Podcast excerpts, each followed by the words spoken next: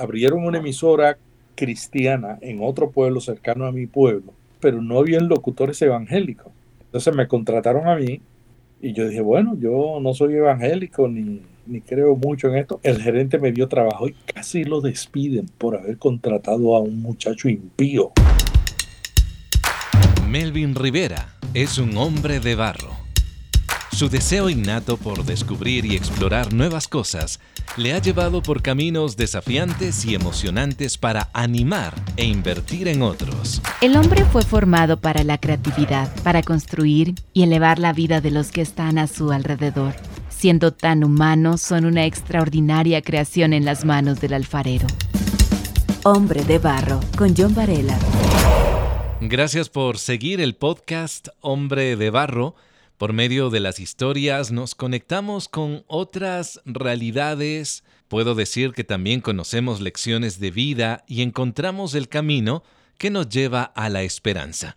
En este momento cuento con la compañía de un hombre que tiene un recorrido muy significativo en el campo de las comunicaciones. Si tú eres un aficionado al podcast y buscas información oportuna sobre este mundo, entonces te recomiendo escuchar vía podcast, del cual Melvin Rivera es creador de contenido y locutor. Y por cierto, lo tengo justamente aquí en Hombre de Barro a Melvin. Bienvenido, qué gusto tenerte. Un privilegio y un placer estar aquí contigo, John. Estás ahora mismo en Florida, ¿verdad? Sí, estoy en la casa de mi hija, en el estudio de su casa, grabando desde Fort Lauderdale. Eh, ¿Tu hija también es comunicadora como tú? Sí, ella comenzó estudiando comunicaciones, luego se fue a la radio de locutora, terminó como directora de programación de la cadena Univisión.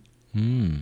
Y está ahora de consultora también de emisoras de radio y de proyectos de podcast. Ha heredado lo que prácticamente vio en su papá. Sí, en gran medida. Yo me acuerdo cuando ella iba a la estación. Sí donde yo trabajaba, y ella se sentaba y empezaba bla, bla, bla, y a hablar frente al micrófono. Y yo jamás pensé que era una señal que Dios me estaba dando de que otra apasionada con el medio. Lo que tú cuentas me, me lleva a recordar a, mi hija mayor. Eh, nosotros como familia estuvimos eh, ocho años en España en un proyecto de comunicaciones y cuando mi hija tenía apenas tal vez unos dos años, yo hacía un programa de radio, Melvin, y ella simplemente abría la puerta, se acercaba frente a mí, se sentaba sobre la mesa del estudio, sabía ya colocarse los audífonos, colocaba bien su micrófono y me saludaba. No importa si yo estaba hablando, no importaba el momento y simplemente era una compañera más del programa. Ella no quiere seguir comunicaciones, está por otro camino, pero ahora que tú mencionas de tu hija Araceli, pues se me viene esto a la mente. Melvin, ¿tú de qué país eres? ¿De qué ciudad exactamente? Yo soy de un pueblito pequeño en Puerto Rico, que se llama Santa Isabel, de un lugar muy pobre. Ya. Y siempre, siempre soñaba que yo fuera médico, porque mi oh. mamá era enfermera. Y yo decía, no, a mí eso no me... Así que me desarrollé allá en ese pueblito en el sur de Puerto Rico. Es interesante, estuve escuchando algo de una entrevista que te hicieron y, y la primer, o el primer contacto con el medio es anunciando algún producto en un almacén. No recuerdo exactamente si era ropa o algo así. Sí, yo estaba en Los Niños Escuchas y entonces eh, estábamos haciendo una campaña de recaudación de fondos. Lo hicimos en la Plaza de Recreo del Pueblo, un pueblo pequeño, 20 mil habitantes. Y entonces me dijeron a mí, anúncialo. Tenía, qué sé yo, 14 años. Ya. Y yo empecé a anunciar y yo me, y yo, ah, me gusta esto. Y estuve todo el día oh. haciendo un llamado a todo el que pasaba por la plaza para que donara para la Cruz Roja me escuchó el dueño del teatro, que es del cine, que había al lado, al frente de la plaza. me dice, oiga niño, ¿a usted no le gustaría ganarse unos, unos dolaritos en el fin de semana? Toma un micrófono y está por aquí, por el frente del cine, anunciando lo bueno que es la película. Oh. Los, actores. Wow, yo no me imaginaba eso. Así es que mi primer trabajo fue con un megáfono frente a un teatro, anunciando las películas Eh, ¿No tenías miedo al micrófono entonces? Fíjate que ah, eh, me di cuenta que me gustaba. Ya. Entonces de ahí empecé a anunciar por altoparlantes en las calles de mi pueblo a los 16 años. Y mi papá, que era tan arriesgado y loco como yo, se atrevió de darle el coche a su niño para que hiciera un negocio a los 16 años. No me digas. Anunciando por altoparlante los bailes que habían en el pueblo, los negocios. Oh. Entonces fue un padre apoyando a su hijo. Dicho sea de paso, cuando yo crecí y al final mi papá se dedicó a eso también, a anunciar por altoparlantes. Cuando yo regresaba a mi pueblo me decían, oye, tú heredaste, tú comenzaste, heredaste lo de tu papá. Y dije, no, esto fue al, revés. mi papá lo heredó de mí. Él me dijo, ¿te gusta eso? Sí, yo dije, sí, pero no tengo equipo, no tengo grabadora. Claro. Entonces él me llevó y me regaló una grabadora de reel que conectábamos en el coche. Entonces yo grababa en mi cuarto y lo que duraba el reel dando vueltas, eso es lo que duraba yo. Tenía que detener el coche para darle hacia atrás a la grabadora para poder seguir anunciando. Qué curioso. fue que comenzó mi carrera en, en la locución. Hombre de barro, es compañerismo, aliento, naturalidad. Es decir, ¿ya cuántos años desde aquellos pininos hasta esta fecha, Melvin? Imagínate, yo tengo mentalmente, te voy a decir, mira, yo tengo, mentalmente tengo 23. Ya, perfecto.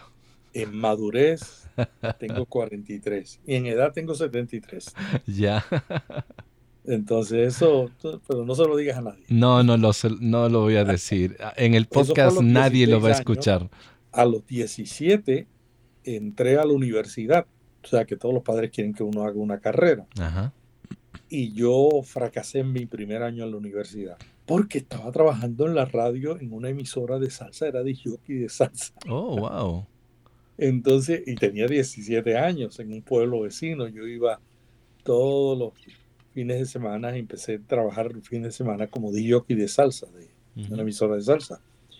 Entonces yo no estaba prestando atención a la universidad y mi papá furioso, ¿no? Este muchacho ¿qué yo voy a hacer con este muchacho? Tanto sacrificio para llevarlo a la universidad y fracasó.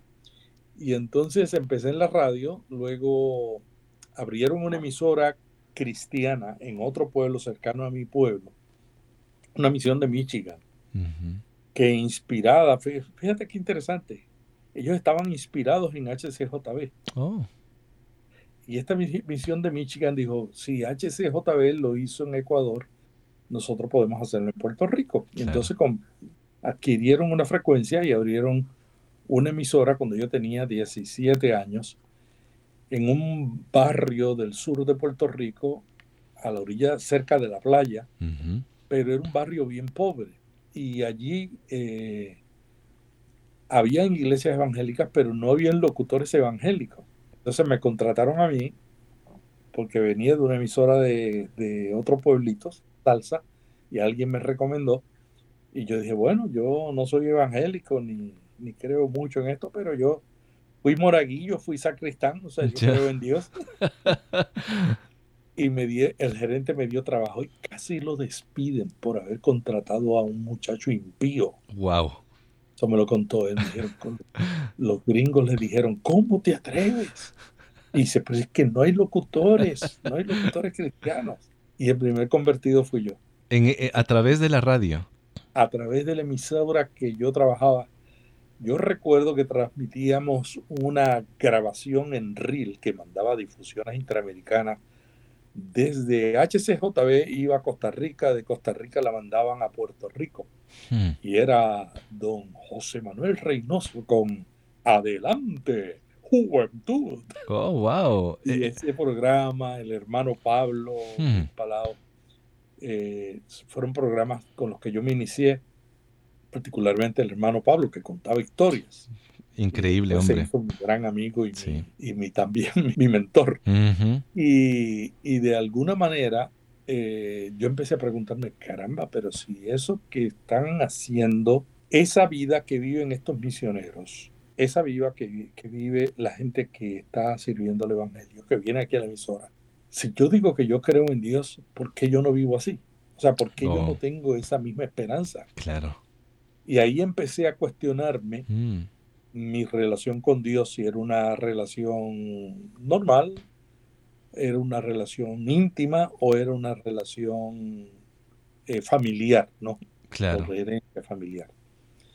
Y el ingeniero de la emisora se llama Lorenzo Trombauer, Lawrence Trombauer, había llegado de misionero y era un genio de la radio. Y Lorenzo Trombauer, yo nunca, yo nunca le conté a él en ese momento que él había sido mi influencia para mi conversión.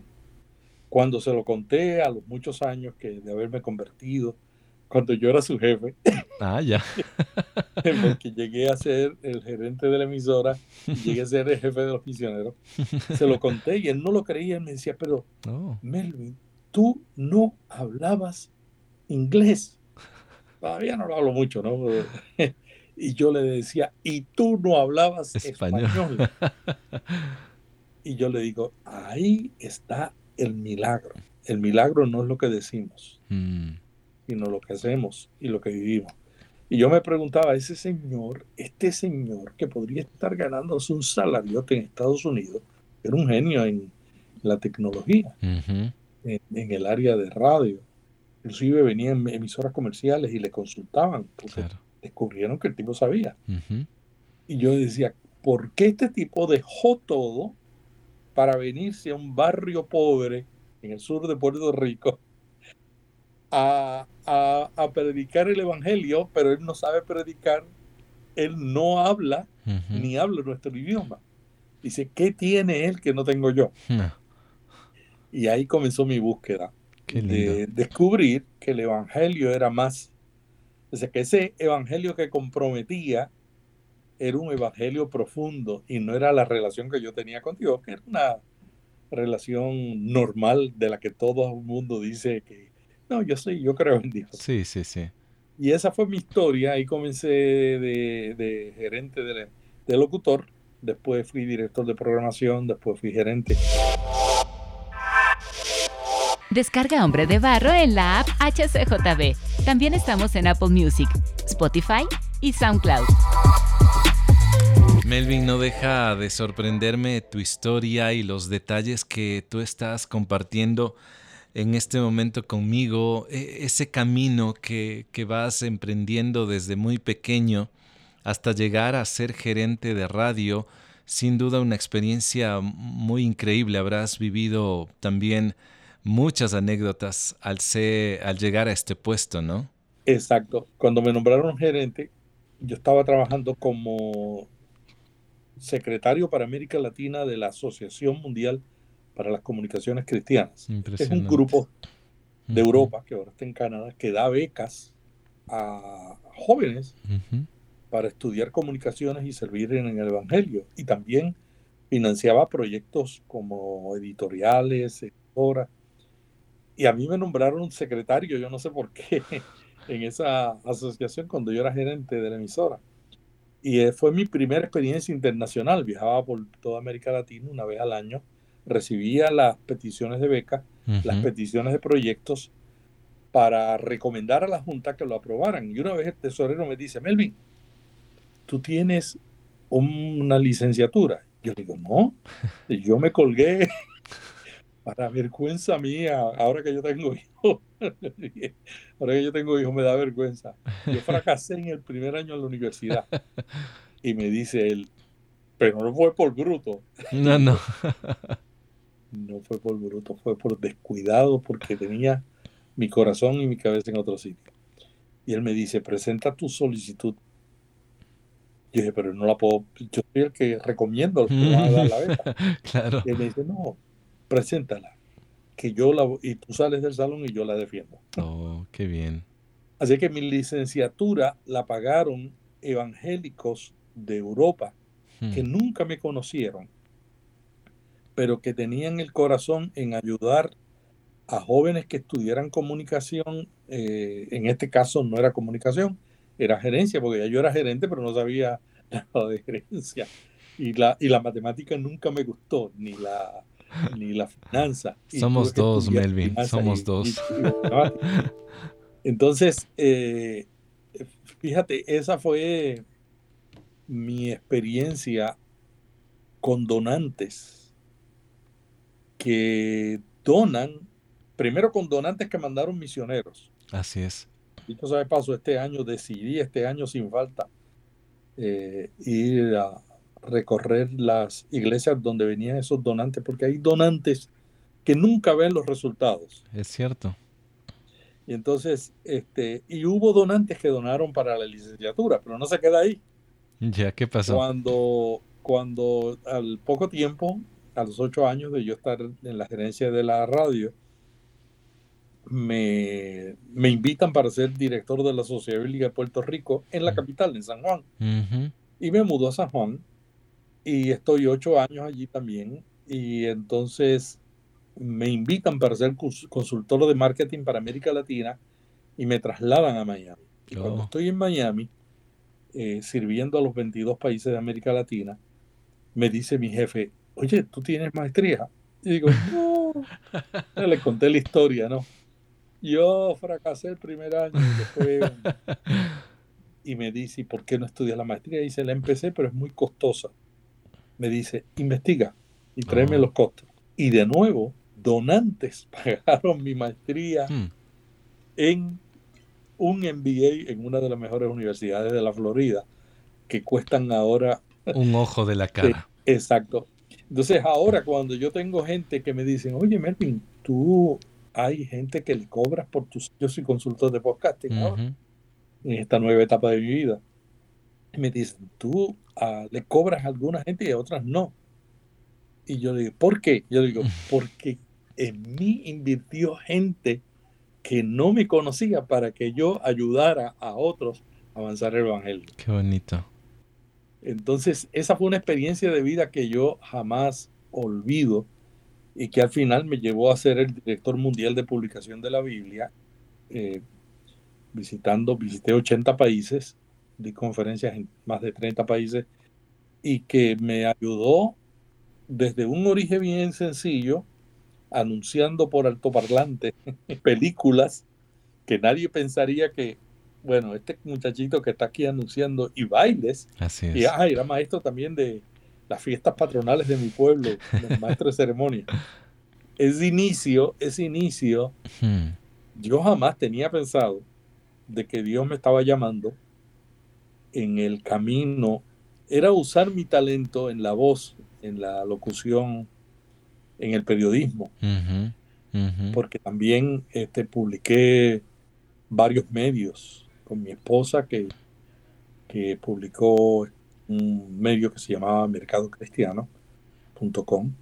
Y también yo publiqué en la escuela, cuando estaba, publiqué el, el boletín de la escuela. Ah, también.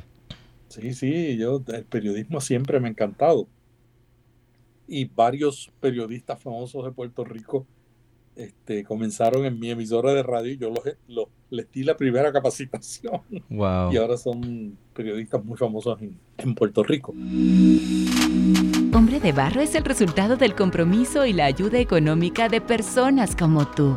Te invitamos a unirte ingresando a www.hcjb.org.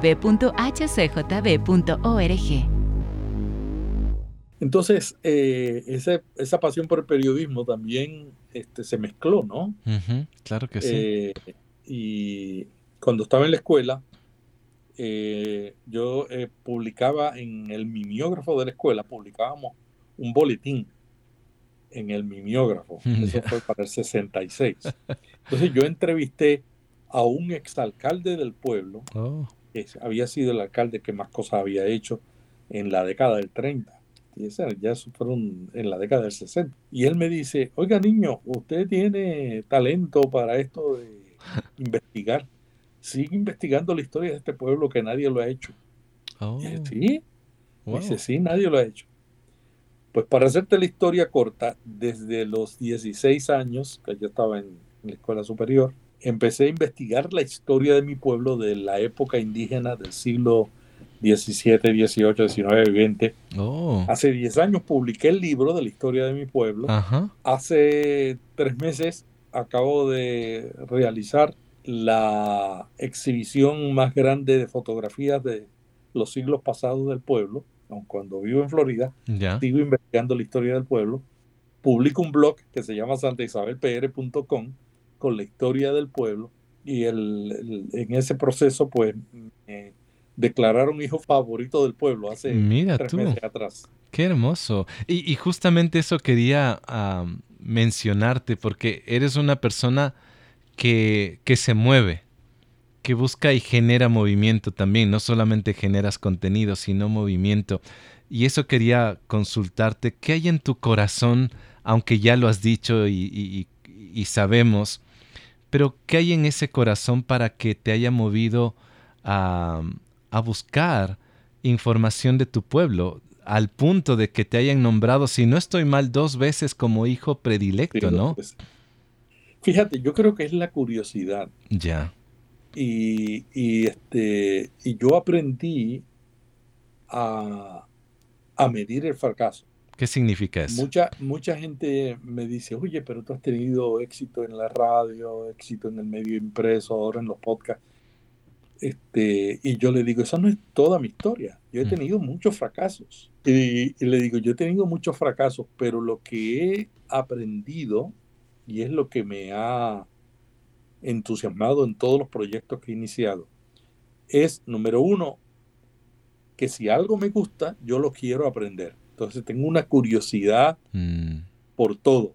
Eh, hace 20 años yo empecé, me interesó la comida saludable. Pues comencé un blog que se llama micomidavegetariana.com y todo lo que yo he aprendido lo publico allí.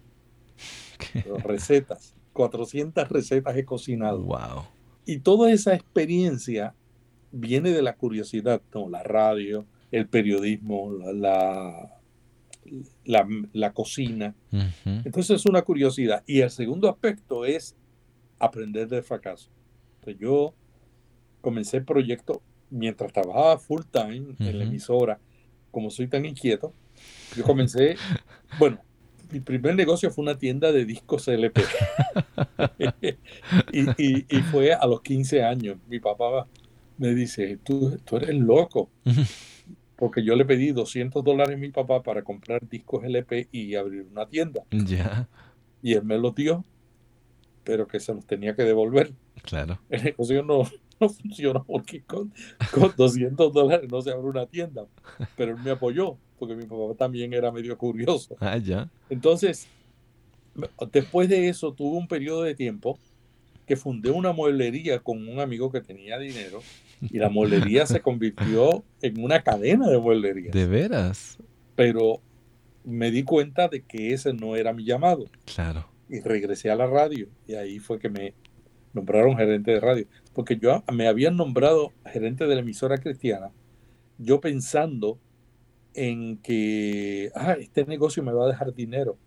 Me fui de la emisora cristiana y después me descubrí que ese no era mi llamado. Claro regresé a la emisora cristiana, estaba buscando trabajo en otras emisoras y dije, me voy a parar para saludar a los misioneros. Me paré en la emisora y los saludo y le digo, oiga, ¿cómo están? Y me dice, ¿cómo va el negocio? Yo digo, no, renuncié, descubrí que me estaba apartando de Dios y que eso mm. no era el llamado que yo tenía. Hmm.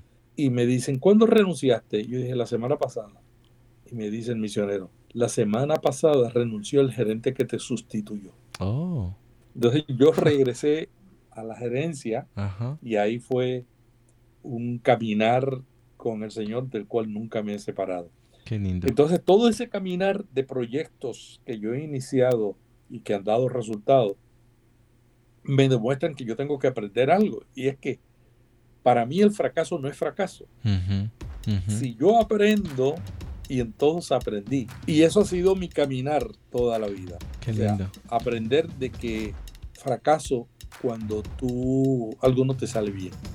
Fracaso es cuando tú no aprendes. O sea, cuando nosotros no aprendemos de una caída, yo resbalé y me caí y no aprendí a caminar y a tomar seguridad, entonces quiere decir que no, el fracaso no sirvió. Curiosidad por descubrir y aprender del fracaso. Dos ingredientes que Melvin Rivera ha usado para sazonar su vida profesional. Pero estoy seguro que hay más tela que cortar en esta historia. Quedas invitado e invitada para escuchar el próximo episodio.